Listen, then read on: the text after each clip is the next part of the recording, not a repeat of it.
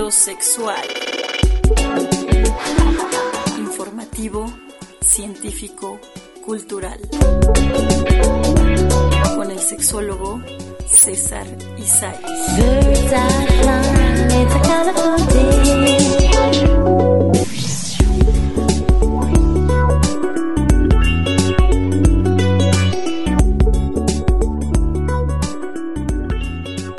Hola, ¿qué tal? Buenas noches, bienvenidos a Filosexual para Perimetral Radio, periodismo para usarse.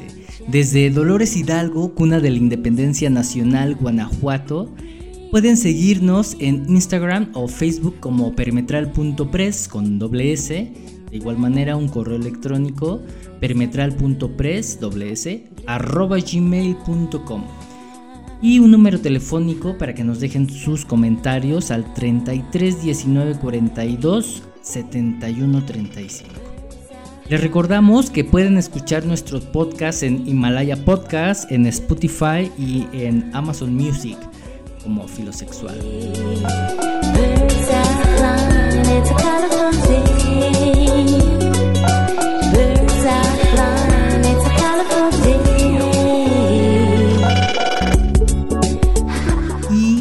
El día de hoy vamos a hablar sobre un tema que ha sido demandado por ustedes, por nuestros radioescuchas, por amigos y bueno, por el público en general, un tema interesante hablando de la infidelidad. Y en la época en que estamos viviendo, eh, podemos ver la infidelidad como un fenómeno deconstructor del amor romántico y es uno de los problemas más comunes que afecta a las parejas. Y bueno, precisamente eh, por las expectativas que el otro u otra eh, cubran esas necesidades de exclusividad.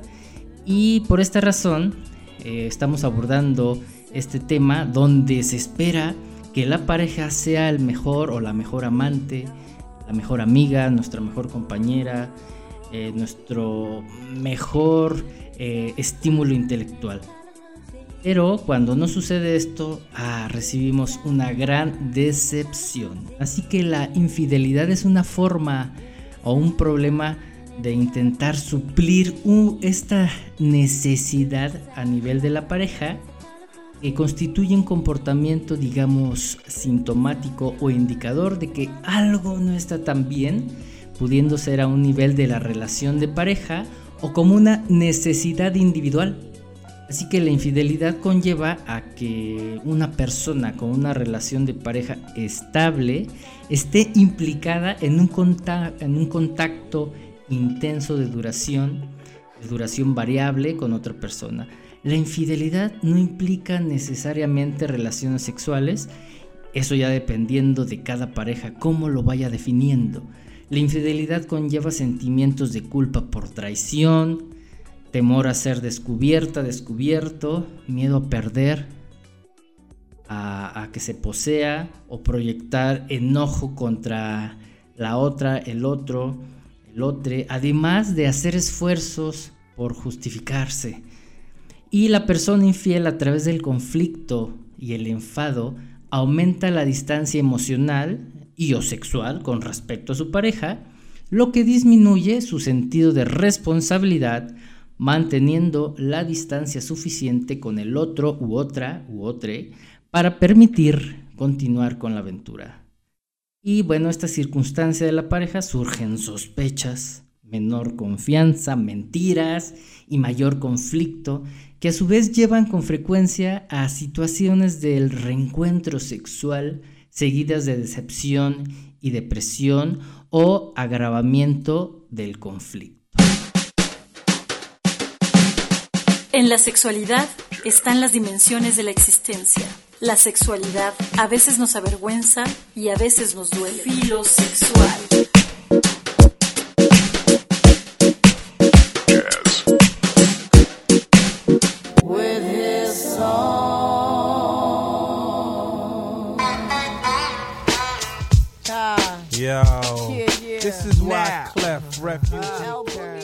La escritora y psicoterapeuta experta en relaciones humanas, autora del New York Times bestseller El dilema de la pareja, Esther Perel, menciona que nuestras parejas no nos pertenecen, solo están prestadas, con la opción de renovarse o no.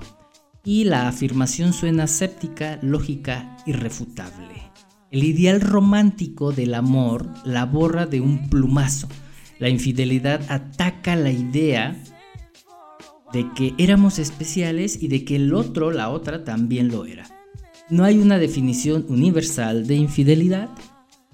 Es tener sexo con otra persona fuera de la pareja, es mirar o pagar porno en línea, es mantener el perfil abierto en un sitio de citas, es chatear eróticamente, sextear, es tener cuentas secretas en Facebook, es cuando hay interacción físico-erótica.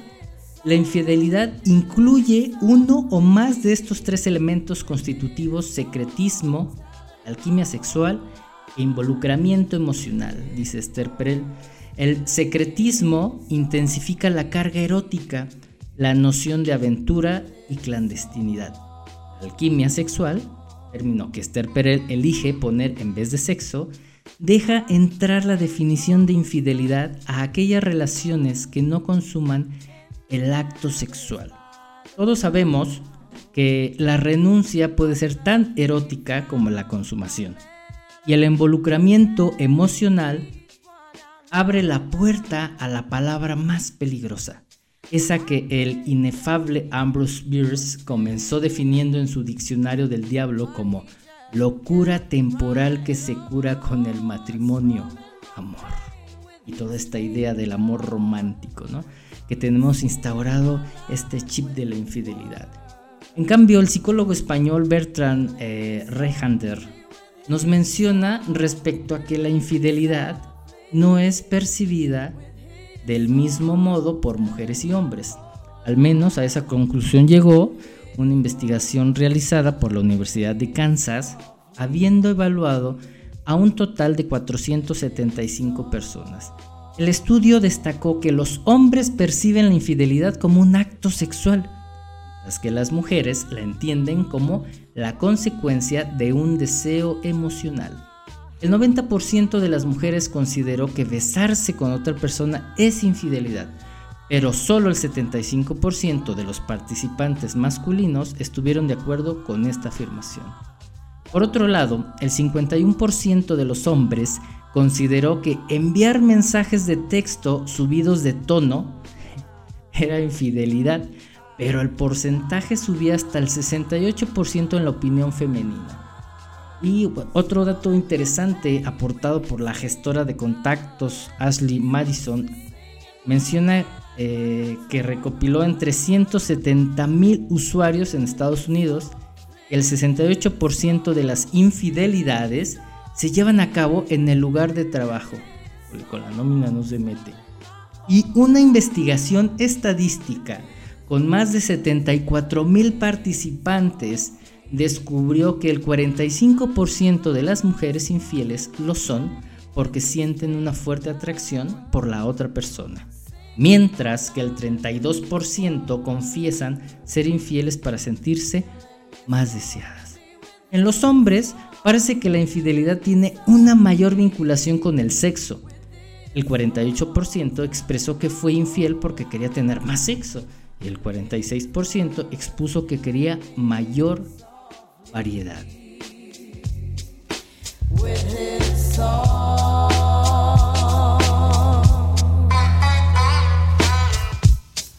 I felt all flushed with fever, embarrassed by the crowd. I felt he found my letters and read each one out loud. I prayed that he would finish, but he just kept right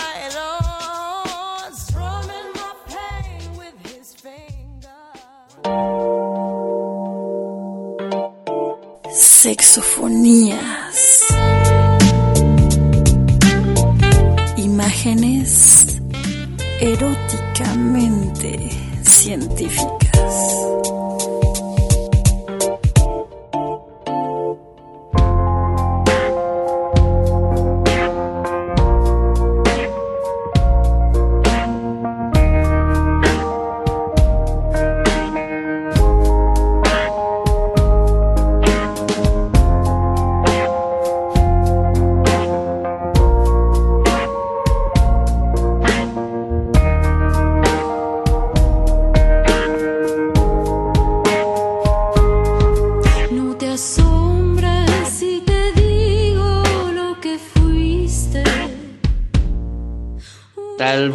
Noches, bienvenidos a eh, Sexofonías en esta sección de filosexual. El día de hoy tenemos una invitada especial con una voz maravillosa que me tiene encantado y estoy emocionado por ello. Ella es sexoterapeuta del Instituto Mexicano de Sexología, también tiene una especialidad en sexología clínica y educativa y es cofundadora del grupo Sexus, especialistas en sexología, una empresa dedicada a honrar sexualidades con talleres, terapias, vinculaciones y proyectos eh, sociales. Además de impartir también ella talleres en Sexus, es, Sexus es llamados Super Sex, ha sido tallerista en escuelas como la UIN, la IPN, la M, la VM, la INJUVE, en Axcapozalco. Ya como sexoterapeuta ejerce con más de seis años, comenzando su carrera de la Asociación Casa de la Sal y además imparte varios programas en vivo, como el programa de sexoterapia por delante y por detrás, mm, La Divina Garza, y en contraste MX, enfocado en brindar herramientas diferentes para las problemáticas de la vida de forma gratuita y divertida. Catalina Molina, buenas noches, muchas gracias y un gusto estar aquí escuchándote. El gusto es mío, la verdad, tantas flores, no hombre, ¿cómo no me va a gustar andar por acá entusiasmada? Gracias por la invitación, gusto saludarlos a nuestros escuchas. Entramos un tema que no nos había tocado aterrizar y, tomar y hablar en, en Filosexual, que es un programa sensible, muy interesante, inevitablemente que se da Estamos refiriéndonos a la infidelidad. Híjole, no sé cómo empezar con este tema en una entrevista, nunca lo habíamos hecho con este tema, que ya nos lo han pedido, pero bueno, háblanos, dinos, Catalina. Yo creo que, que en definitiva lo acabas, creo que acabas de iniciar con, no nos ha tocado, yo diría que en teoría, porque en la práctica, este, eh, a, quien no, no, a quien no nos ha tocado y a quien no le ha tocado, a lo mejor hasta lo ha pensado, ¿no? O sea, yo creo que socialmente es un tema que nos causa mucho miedo miedo, que no lo, que no lo comprendemos, pero principalmente sentimos que es una forma de atacarnos. Lo, lo pensamos muy, pero bastante personal, como a mí me engañaron, ¿no? Como esto fue algo que me hicieron, a mí me fueron infiel. Y la infidelidad va más allá de solamente fue porque me, me quisieron hacer daño, ¿sabes? Va más allá de de lo que me quisieron hacer a mí. O sea, cuando lo planteas así, entonces estamos hablando que lo que duele de la infidelidad es como que nos dan en el ego. Sí, justamente en el ego, ¿no? O sea, nosotros eh, ponemos la responsabilidad de nuestra vida en la otra persona, ¿no? Porque claro que en nuestra mente estamos haciendo algo en conjunto, ¿no? Nuestro proyecto de vida también depende de la otra persona, porque nosotros queremos una relación porque es parte de nuestro proyecto de vida, no porque la persona se acercó así de la nada, pero bueno, el enamoramiento dice, no, claro, yo te seleccioné y solo por ti, pero, pero que existe otra parte donde en nuestro interior también existía estas ganas de comenzar a tener una relación monógama, claro está, ¿no? Y la infidelidad yo creo que es una respuesta también de no aprender a resolver problemas. Te la pongo así. ¿Qué te parece? o sea, o sea que la infidelidad es como una señal, un síntoma de algo que está pasando en una relación de pareja. Sí, sin duda, y además hay varios estilos, porque hay el clásico de eh, estar dejando migajitas de pan, ¿no? En donde como de, ups, sí, dejé el celular, ¿no? Quien no quiere ser cachado en una infidelidad va a ser exactamente muy, muy pulcro en, en que no se dé cuenta la persona y pueden pasar incluso años, ¿no? Pero cuando tú quieres sabotear de alguna manera la relación, me quedo pensando en para qué quieres sabotear la relación, porque a veces queremos salir de la relación y no sabemos cómo, y entonces estamos buscando otras, otras salidas, otras alternativas, y las migajitas de pan eh, es justo en te dejo caer la bomba, ¿no? Pisa la mina y salgo corriendo, casi, casi. Pero eso está pasando muy común ahora con esta parte de las redes sociales y no sé si en pandemia aumentó, no sé en lo personal tú como sexoterapeuta en consulta, pero algunos consultantes se dan cuenta de esas infidelidades precisamente por revisar los dispositivos o las redes de sus parejas. Esas son las migajas a las que te refieres, donde, ay, abrí eh, Facebook, abrí el correo electrónico y pues ahí lo, caché, la caché, nos cachamos. en, lugar de hablar directamente qué está pasando, es como te dejo la migaja para que leas el mensaje, ¿te refieres a eso? Sí, sí, sí, pero es una forma de sabotear no tanto un mensaje como indirecto, ¿no? Es una forma de sabotearte a ti mismo, porque la relación también es tuya. La infidelidad, a mi forma de verlo, tiene varias respuestas, pero la principal es, claro, que es una forma de escapar y otra forma de no conocerte, porque a veces las peleas, como no estamos acostumbrados a enfrentarlas, entonces a veces genera muchísima presión, muchísima tensión, sentimos que son problemas más grandes que nosotros Em, pero son justo lo que nos lleva a una relación a crecer. Entonces, cuando nosotros no sabemos enfrentarlos, pues que nos queremos ir a la fácil, ¿no? A la, a la parte del enamoramiento, que es tan bonito que es, tan emocionante, con todo. Quiero, quiero sentirme como que no tengo ningún problema. E incluso a mí me ha pasado, yo he tenido como problemas muy duros y de repente me quedo pensando en, ay, mi vida sería más fácil si me hubiera dicho que sí, aquella persona, que, etcétera. Y no es así, ¿no? Nada que ver, porque eh, dentro de una relación, en los caminos que, que en la que te vas a enfrentar es la vida y la vida tiene muchos cambios y tiene también como muchas sorpresas y muchas cosas que tú necesitas aprender y a veces nos resistimos a aprender, ¿no? Yo, yo insisto en que las relaciones son un punto para volvernos muy, muy humanos, para volvernos muy este, humildes también en este aspecto de dejar el ego y aprender a modificar algunos comportamientos que nos van a ayudar a crecer y a evolucionar como, tanto como personas como en nuestra relación. Pero como nos resistimos a estos cambios y no sabemos qué hacer con los problemas y no sabemos cómo comunicar y no sabemos conocer nuestras emociones, es mucho más fácil engañarte, ¿no? Porque en realidad no es tanto el engaño hacia la otra persona. Individualmente, tú mismo te estás engañando porque no estás enfrentando cosas. O sea, es como salir huyendo de que me enojé con la pareja porque cualquier cosa pasó en lugar de enfrentar el enojo y, el coraje y hablar de la problemática relacional, salgo huyendo y a buscar un desahogo y en ese desahogo es como me estoy lastimando a mí porque no estoy siendo como, no sé, esta palabra pues de, de fiel, porque fidelidad viene de fiel y fiel de tener fe. Entonces, como que no tener fe en mí de que puedo solucionarlo con mi pareja, entonces busco otro, otras personas. Pero entonces aquí no entra también un tema respecto a la idea, eh, esta idea de la monogamia, pero esta idea de la exclusividad y en un tanto el que mm, pareciera que la exclusividad o la fidelidad debe de ser más que una promesa, una convicción, y ahí es donde entra lo que acabas de decir, donde que si el, el infiel o la infiel va y busca, se, se es infiel a sí mismo, porque yo puedo prometer que soy fiel y que muchas parejas creo que se prometen ser fiel y no pasa y es cuando hay broncas, pero cuando no se son, entre comillas, no se son fiel, entonces, ¿tienen o no la convicción? ¿Y por qué entonces, con lo que acabas de decir, Catalina, este salir huyendo, este buscar, se convierte en una pauta relacional, en una pauta constante de resolverlo de esa manera? Yo creo que ahí pondría más que nada la fidelidad como un aspecto de acuerdo, ¿no? Este, porque creo que eso es lo indispensable, ¿no? Porque bien pudiste haber dicho, yo no estoy seguro, yo no estoy segura de ser, de ser fiel, o no estoy segura si lo pueda lograr, o nunca en mi vida he sido fiel, este, ¿no? Déjame verlo, ¿no? Y a lo mejor la otra persona dice, pues también déjame ver si quiero estar con una persona que no sabe qué es lo que quiere, a lo mejor en ese sentido, ¿no? Entonces, pero la parte de la fidelidad se da por acuerdo. Eso sí, aguas, porque hay algunas relaciones que lo dan por hecho, ¿no? Que nunca hablan de eso porque el tema es muy doloroso y no ni siquiera tienen ganas de decirlo en voz alta.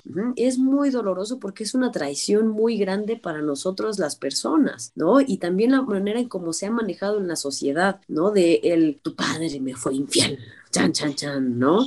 Y entonces uno se hace, uno está en esta posición, mejor dicho, uno está en esta posición de víctima cuando en una relación eh, tenemos responsabilidad del 50 y el 50. También existe la responsabilidad de dejar ir, de perdonar, de soltar la, la, la acción, ¿no? Por ejemplo. Entonces, esto que mencionas como si fuera una, una convicción, yo creo que es una decisión, ¿no? Porque esto de ser o no ser, si nacimos siendo fieles o poliamorosos o no poliamorosos o, o, o no monógamos o que la monogamia va en contra, en contra de, la naturaleza humana, la verdad es que no sabría decirlo, ¿no? Lo único que sí podría asegurar es que cada persona lo decide, eso sí, y lo decide desde un inicio. Y entonces me quedo pensando en por qué después, en, a la, en el tiempo de la relación, termina saboteando su propia decisión. Es como quien dice, ah, yo estoy decidido a, este, hacer ejercicio, ¿no? Y entonces yo me saboteo y entonces digo, ay, no, ya no, ¿no? Y entonces un mes entero no hago ejercicio, y pero me miento, ¿no? Y digo, claro, yo soy muy deportista, por supuesto que sí, ¿no? Este, entonces, ¿no? Como un ejemplo a lo mejor simple, ¿no? Entonces, cuando me preguntan por qué se está dando actualmente muchísima la, esta parte de la infidelidad, yo creo que existen más métodos para cachar las infidelidades. Antes no era tan fácil, pero no creo que sea un factor nuevo, porque en mi teoría la infidelidad se da por no conocernos a nosotros mismos, no, dos, este, por no aprender de nuestras emociones, por no aprender a resolver problemas, por esta parte del sabotaje, porque si tú estás construyendo una relación es que no solo te estás comprometiendo con esa persona, te estás comprometiendo contigo porque ese también es tu proyecto de vida, el estar en relación. Te estás co-construyendo en relación con otro. En la uh es esa co-construcción, ¿no? E, entonces, lo que entiendo por lo que estás diciendo, corrígeme si me equivoco, es que entonces una propuesta no lo dijiste como tal, pero si las parejas lo hablaran desde un inicio en su relación, se evitarían dolor por el proceso de infidelidad. O sea, ¿sabes qué? Yo no soy una persona fiel, no puedo, o lo voy a intentar, pero igual puedo fallar. Y la otra persona ya decide si le entra o no. Pero desde un inicio, si las parejas nunca hablan el tema, por como lo dices, por cultura lo dan por hecho, porque piensan que prometo serte fiel en lo próspero y en lo adverso, es la exclusividad, y ese es otro tema, hablando de exclusividad sexual o sexoafectiva. O sea, no se habla de manera explícita. De lo que yo estoy entendiendo que refieres es que sí hay que ser como explícitos en este sentido. Sí, eh, no solo en, en, la parte de la infidelidad, sino en los acuerdos. A veces empezamos una relación y entonces no se habla de cómo quieren eh, construir esta relación, porque a la larga, claro que la, em, la cotidianidad va a generar cierto aburrimiento. Por supuesto que eso va, se va a generar. Sin embargo, como no se habla de cómo estamos en relación, cómo estás tú con la relación, cómo estoy yo conmigo mismo incluso, entonces... Este, no se sabe, ¿no? Y no hay como una actualización. En terapia de pareja, nosotros siempre recomendamos que se mantenga una actualización de cada seis meses o en aniversarios, ya, ya como por mucho, ¿no? Actualización se refiere a cómo estamos en relación, qué está cambiando dentro de nuestra relación, qué hemos estado dejando de hacer que construía antes nuestra relación, porque también está este hecho que nosotros damos la responsabilidad al otro de que me enamore constantemente. Pero yo incluso a veces he preguntado a mis parejas, pero no tengo ni la menor idea de qué te enamora, qué hago, ¿no? Como para que tú te mantengas enamorado, enamorada, ¿no? Entonces, y esa es como la duda de que uno pues ahí va como pues a ciegas, ¿no? A ver, atinarle al precio, a ver si sale algo. Ajá. Pero ¿quién más va a saber cómo te enamoras más que tú? Solo tú. Y a veces eso no lo comunicamos y queremos darlo por hecho de que la otra persona lo tiene que adivinar ¿no? Tenemos esta creencia de, de, pero es que si se lo digo ya no vale, ¿no? Y también es cuestión de platicar de cómo son nuestras formas de amar y qué es lo que espero de acuerdo a mi forma de amar, ¿no? Ok, y una vez abierta la infidelidad, descubierta la infidelidad y que surge y emerge el dolor, hay muchas alternativas para la pareja, pero ¿qué sigue? Me, lo caché, me cacharon, nos peleamos, nos violentamos, nos vamos a separar, vamos a seguir, cómo procesarlo, cómo se come la infidelidad. me encanta eso como lo acabas de decir. Definitivamente es esta Esther Perel, que también es una sexóloga muy reconocida estadounidense, habla de que la infidelidad es una oportunidad. Y yo estoy de acuerdo, porque imagínate perdonar bener el dolor, perdonar la traición, ¿no? Y comenzar a confiar y a dar el salto de fe a pesar de esto y ver a tu, a tu pareja como un ser humano que comete errores al momento de no saber cómo manejar las, la situación y yo tampoco eh, saber cómo hacerlo porque también ignoré muchos, muchas señales, etcétera. Entonces, si yo siento que tocamos el nirvana del autoconocimiento, ¿no?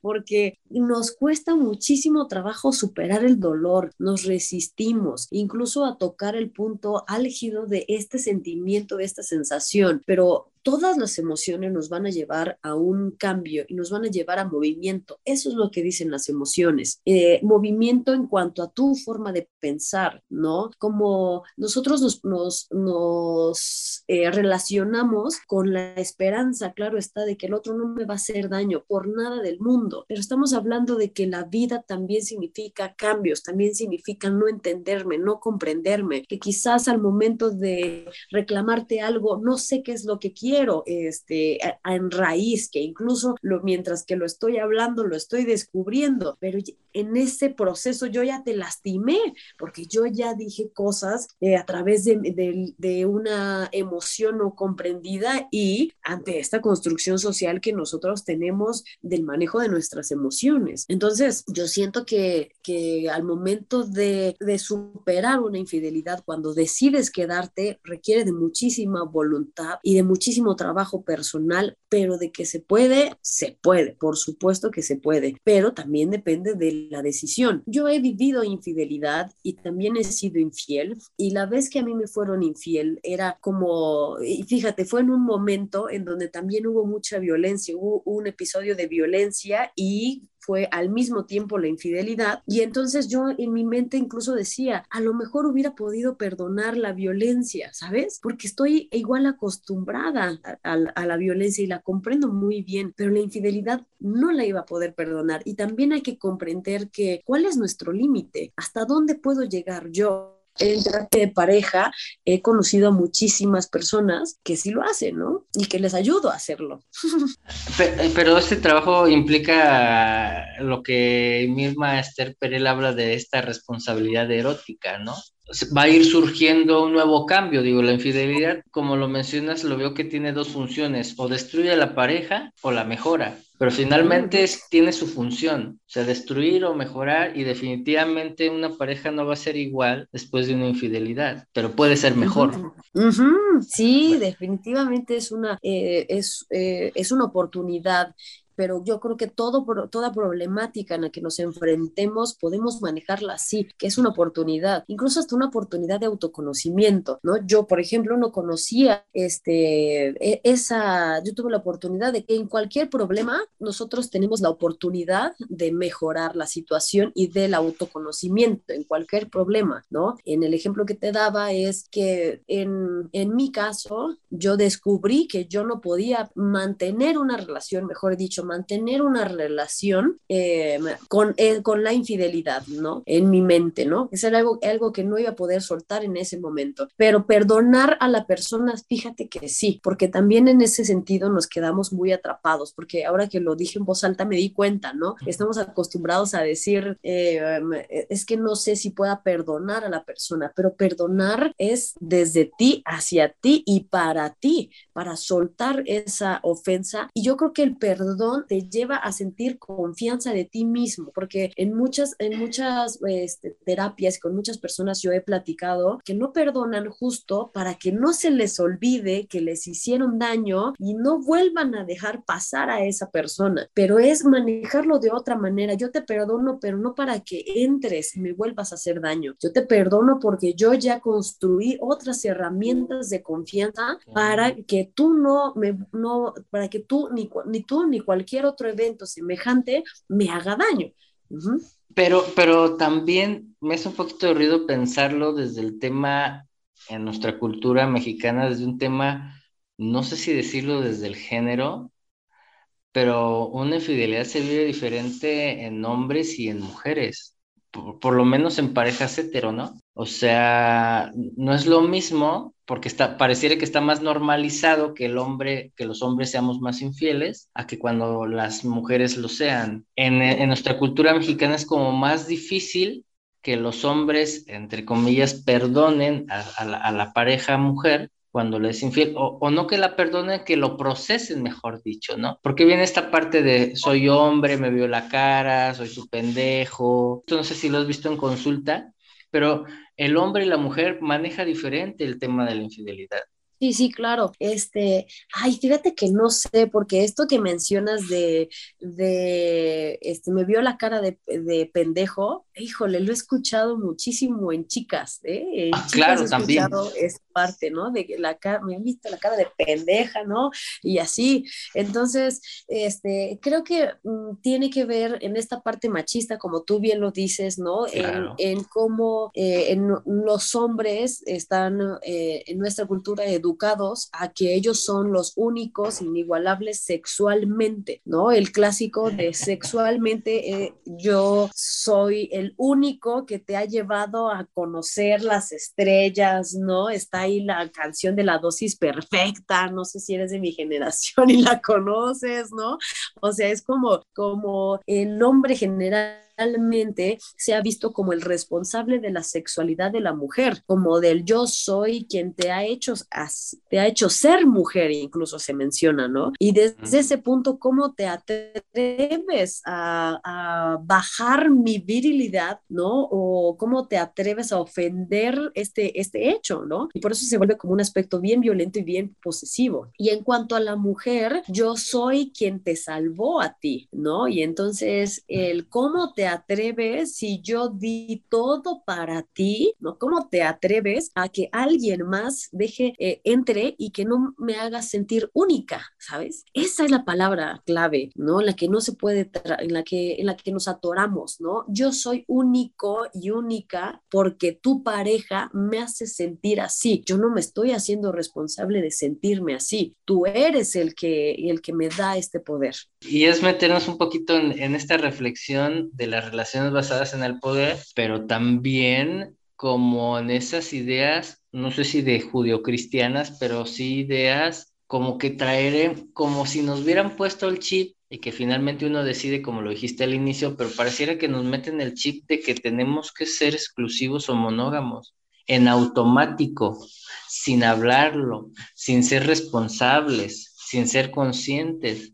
Y entonces cuando falla ese chip, se hace un desmadre porque el, la, en, en, esta idea, la pareja es la responsable de hacerme feliz, de ayudarme con mis problemas, de no hacerme sentir mal, de cuidarme, de divertirme, de cocinarme, de hacerme, de deshacerme. Bueno, pues es la, es la responsable de todo y yo diría, pues claro que va a salir corriendo. Son demasiadas responsabilidades. Cualquiera va a querer salir corriendo. Si lo hacemos incluso para nosotros mismos, nosotros mismos luego no nos queremos hacer cargo de nosotros nosotros, ¿no? Por eso tenemos una pareja para que se haga cargo de eso, casi, casi, ¿no? Sí, sí, sí. Sí, sí, porque, porque entonces vienen, vienen muchas respuestas, incluso fantasías, pudiera ser fantasías, pero sí respuestas de parejas de que, ok, ya, se, ya me fue infiel ella, ya me fue infiel él, ¿y por qué no abrimos mejor la relación? ¿O por qué no nos divorciamos mejor o nos separamos? Pareciera que la separación y la relación abierta fuera una respuesta o una solución al problema. Y a veces eso pudiera empeorar, porque abrir la relación también tiene sus, sus, sus normas, sus reglas, sus procesos, y el divorcio, bueno, también hay que hacerlo de una manera sana, pero a veces parece que las parejas quieren poner estas dos, la, pues vamos a abrir la relación o vamos a separarnos, ¿no? No sé si te has topado con ello. Sí, sí, definitivamente. Es más, hasta yo lo he propuesto. no, yo lo he propuesto de ya no saber qué hacer, ¿no? Y de sentir como la inquietud de mi pareja, ¿no? Y, y entonces, y de que en el momento en el que esa persona dice, pues va, yo digo, no, ¿no? O sea, porque uno ya no sabe qué hacer. A veces se propone eso porque uno no sabe qué hacer, ¿no? Porque existe un deseo de alguna forma, pero de, abrir la relación, de salir, de conocer otras cosas, de dejar de sentir esa presión. Pero justo ese es el, el detalle ir a la presión, ir a eso que no estoy resolviendo, eh, eh, adentrarme al profundo del mar de nuestra relación, de mis emociones, para saber qué es lo que estoy pidiendo, por qué esto se me está haciendo tan pesado. Y ahí es en donde, donde nosotros nos equivocamos, que sentimos que se hace pesado y que el otro lo tiene que solucionar. Y si se nos está haciendo pesado, es que yo necesito aprender a manejar la problemática.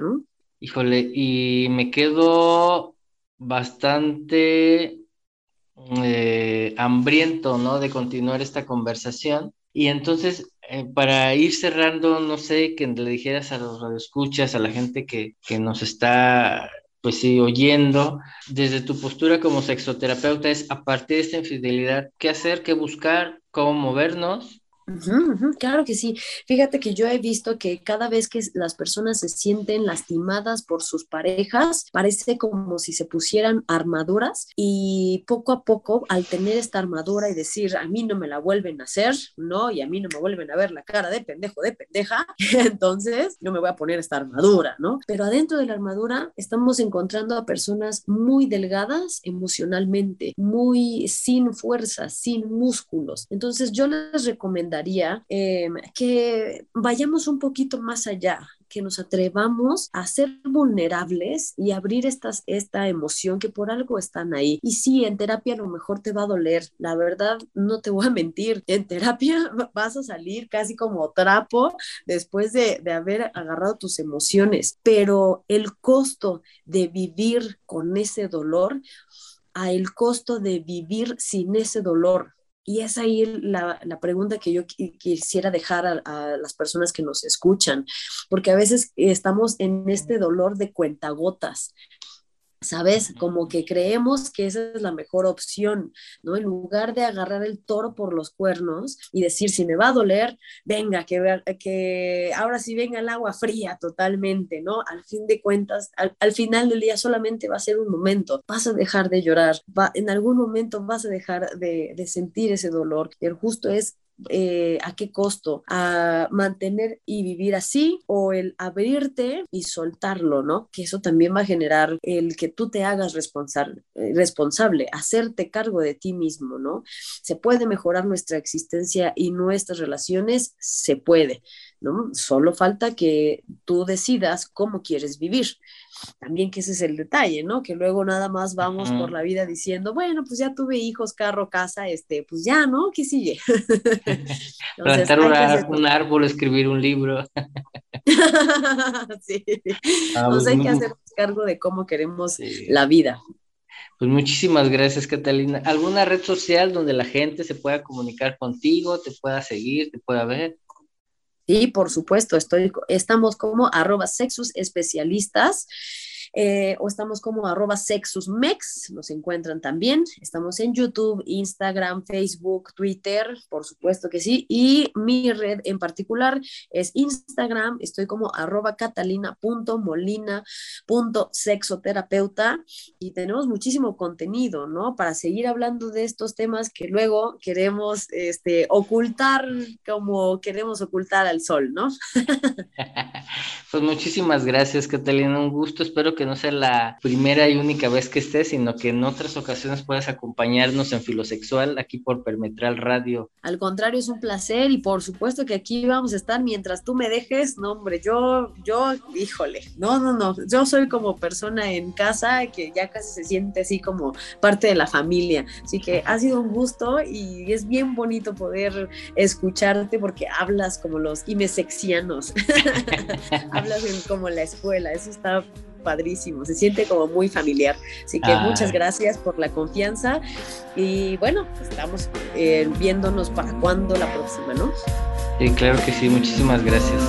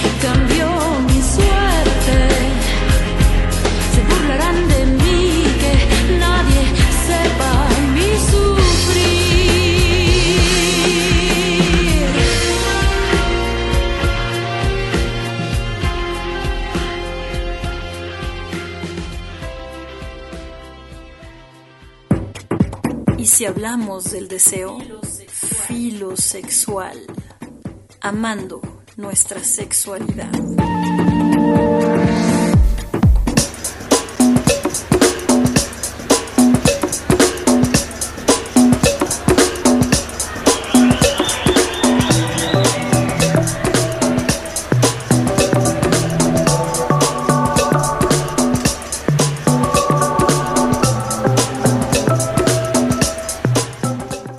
Que pueden indicar en su conjunto una infidelidad. Eh, distanciamiento sexual y afectivo, preocupación por las apariencias, mentiras y contradicciones, se critica lo que antes se admiraba, más viajes de lo habitual sin el otro cónyuge, uso diferente de internet y móvil como llamadas o mensajes, cambios inesperados de rutina, ausencias injustificadas, surgen intereses nuevos. Esta es una mirada donde podemos eh, observar cómo nuestro vínculo, nuestra relación con nuestra pareja. Eh, el Frank Pittman, un psicoterapeuta sistémico, menciona algo interesante a los tipos de infidelidad. Dice que existen varios tipos de infidelidades. Infidelidades aisladas, aquellas que ocurren de manera puntual o única, infidelidades habituales que tienen un carácter más recurrente, suelen ser múltiples, espaciadas o no en el tiempo, y están relacionados con actitudes de conquista por parte de la persona, el donjuanismo. Infidelidades estructurales, que son en las parejas con un estilo de interacción disfuncional y con grandes dificultades en resolver conflicto. Y, e, e, infidelidades románticas que se caracterizan por la necesidad de sentirse enamorado, enamorada continuamente, teniendo una duración prolongada en el tiempo. Y nos dice Pittman cuáles son los posibles motivos que desencadenan la infidelidad. Bueno, la infidelidad constituye un mecanismo comportamental que genera distancia entre las parejas eh, por, los hijos o, o las respectivas familias de origen también y produciéndose diferentes sensaciones, emociones, sentimientos, como por ejemplo excitación, esperanza, deseo, decepción, eh, engaño, pero también miedo y culpa. Y esto crea un déficit en el nivel de intimidad que resulta eh, no tan sano y tiende a tener una consecuencia profunda y negativa sobre las personas, eh, sobre el matrimonio y por supuesto sobre los hijos de la familia. Por eso es importante que exista una nutrición relacional en la familia, porque si no viene a afectar a los hijos, ya nos menciona Juan Luis Linares. Y bueno, eh, ¿cuáles son los mensajes simbólicos de la infidelidad desde esta postura de Pittman? Eh, eh, que Él nos permite acercarnos a los significados de la infidelidad. Y la infidelidad puede ser entendida como una señal de que la relación no va bien, una infidelidad constituyente a un comportamiento sintomático que indica que la pareja como conjunto necesita algo más, algo diferente en su interacción, en su vida general, o sea que necesitan cambiar. Eh, también puede ser entendida como un mensaje indirecto a la pareja.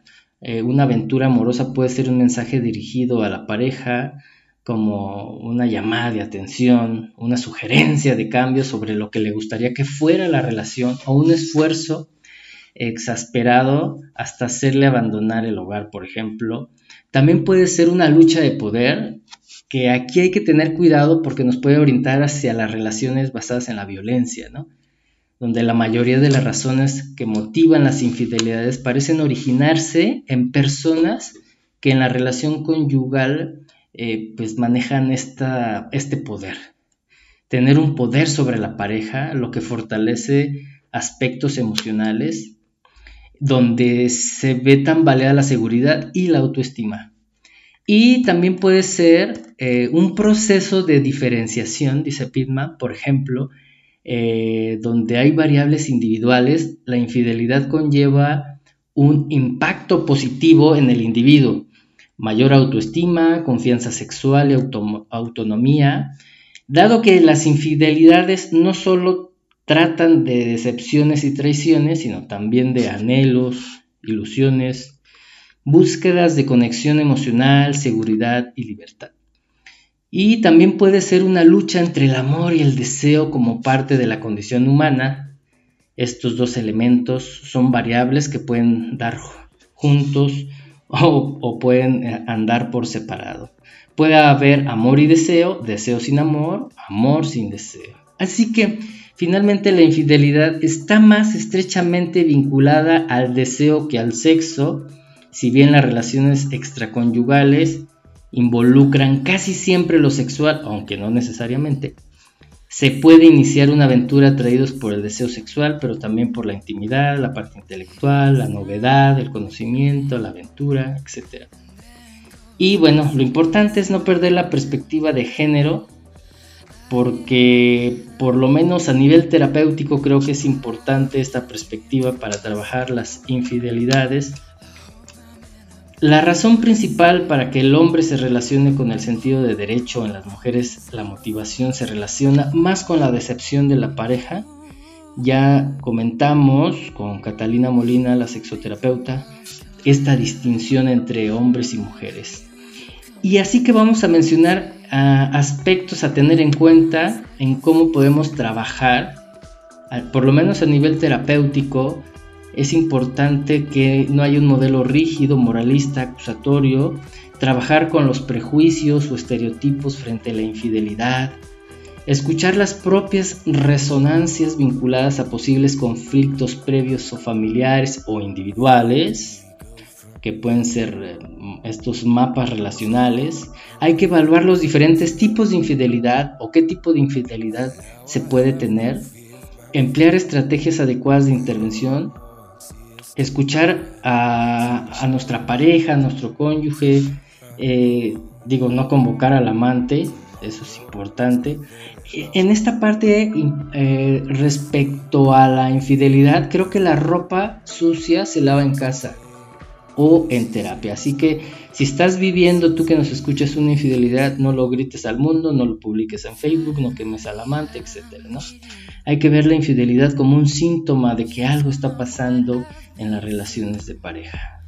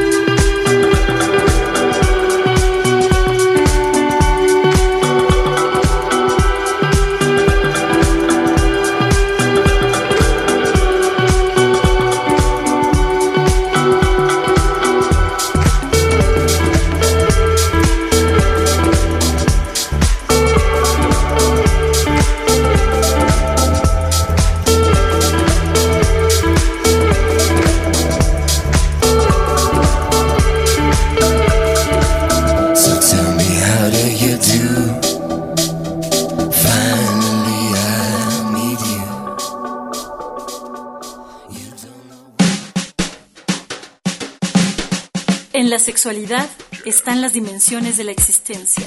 La sexualidad a veces nos avergüenza y a veces nos duele. Filosexual.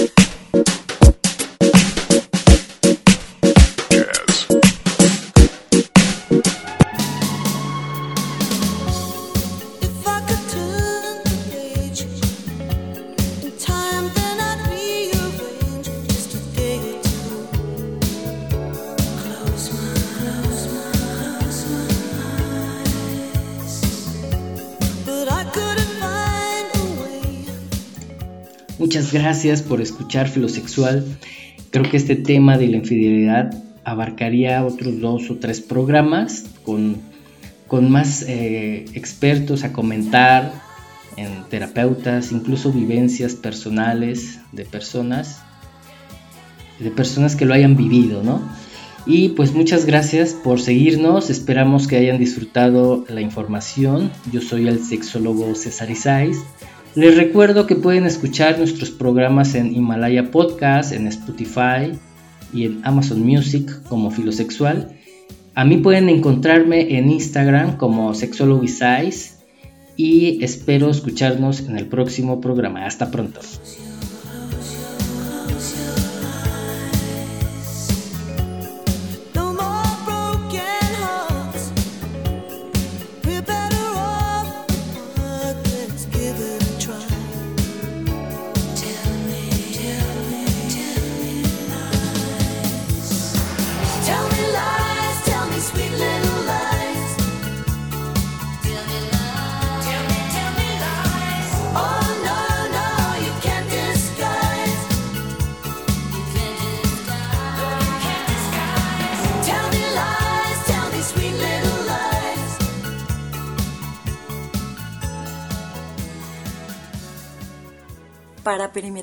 Desde Dolores Hidalgo, cuna de la Independencia Nacional, Guanajuato, México.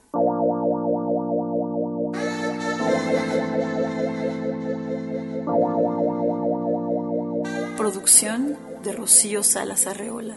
Guión de César Isais. Colaboraciones: Elena González y Dulce Ivón Rodríguez Salazar.